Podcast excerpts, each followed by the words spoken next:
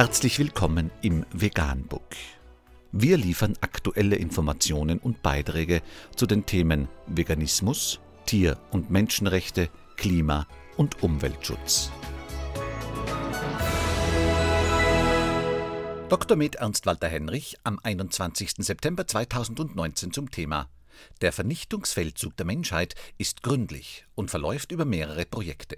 Antibiotikaresistenzen in der Tiermast steigen. Unter www.spiegel.de ist nachfolgender Artikel erschienen. Weltweit steigt der Fleischkonsum und damit laut einer Studie die Antibiotikaresistenzen. Vor allem in Schwellenländern wächst die Massentierhaltung und der ungebremste Einsatz von Antibiotika. Das bedroht auch den Menschen. Eigentlich war es eine gute Nachricht, als das Bundesministerium für Verbraucherschutz und Lebensmittelsicherheit im vergangenen Jahr mitteilte, in Deutschland setzen Landwirte in der Nutztierhaltung weniger Antibiotika ein.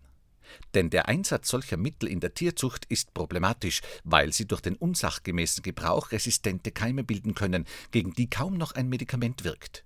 Solche antibiotikaresistente Bakterien und Resistenzgene können auch zwischen Mensch und Tier übertragen werden.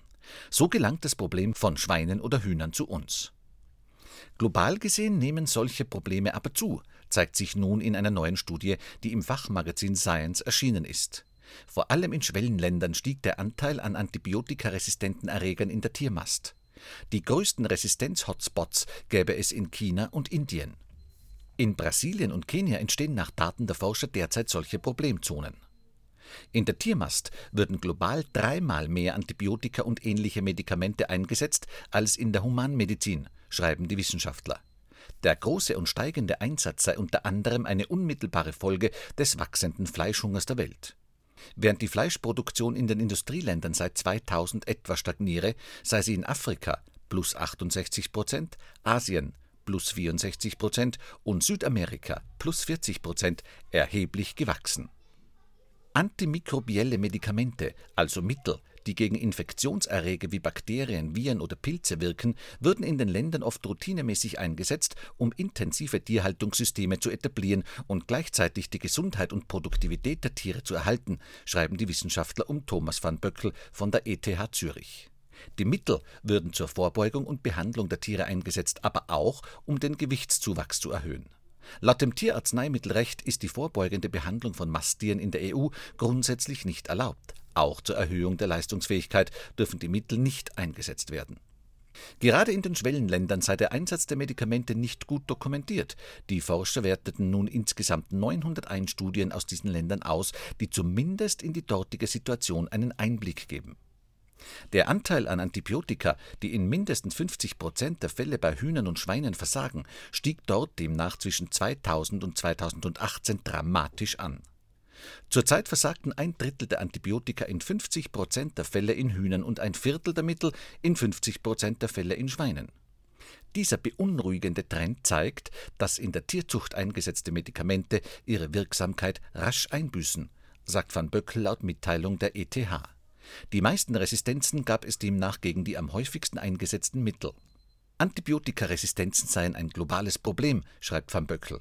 Es ergibt keinen Sinn, mit beträchtlichem Aufwand auf der einen Seite der Erde Antibiotikaresistenzen einzudämmen, während sie auf der anderen Seite massiv steigen. Missbrauch und übermäßiger Gebrauch antimikrobieller Medikamente und die daraus resultierenden Resistenzen seien ein drängendes globales Problem, das international angegangen werden müsse, schreibt auch Catherine Moore in einem Kommentar zu der Studie ebenfalls in Science veröffentlicht. Die Schweizer Forscher veröffentlichten ihre Daten in einer frei zugänglichen Internetplattform. Dort können Fachleute neue Daten einspeisen. Die Forscher hoffen so, einen besseren Überblick über das Ausmaß des Problems zu bekommen. Bei den Daten des Bundesministeriums für Verbraucherschutz und Lebensmittelsicherheit vom vergangenen Jahr gibt es aber ein Problem. Denn in Deutschland stieg zuletzt die Menge der Mittel an, die eine besondere Bedeutung für die Therapie beim Menschen haben. Reserveantibiotika, sogenannte Fluorquinolone. Sie sind oft die einzige Hoffnung für Menschen, die sich mit antibiotikaresistenten Erregern infiziert haben. Dass die Mittel nun auch hierzulande immer häufiger in der Landwirtschaft eingesetzt werden, erhöht die Chance für Resistenzen gegen solche Notfallmittel. Deshalb besteht ein großer Bedarf an neuer Medikamentenforschung. Doch die sei aufwendig und teuer, sagen Pharmaunternehmen. Nach Schätzungen gibt es in Deutschland zwischen 1000 und 4000 Todesfälle pro Jahr durch antibiotikaresistente Erreger.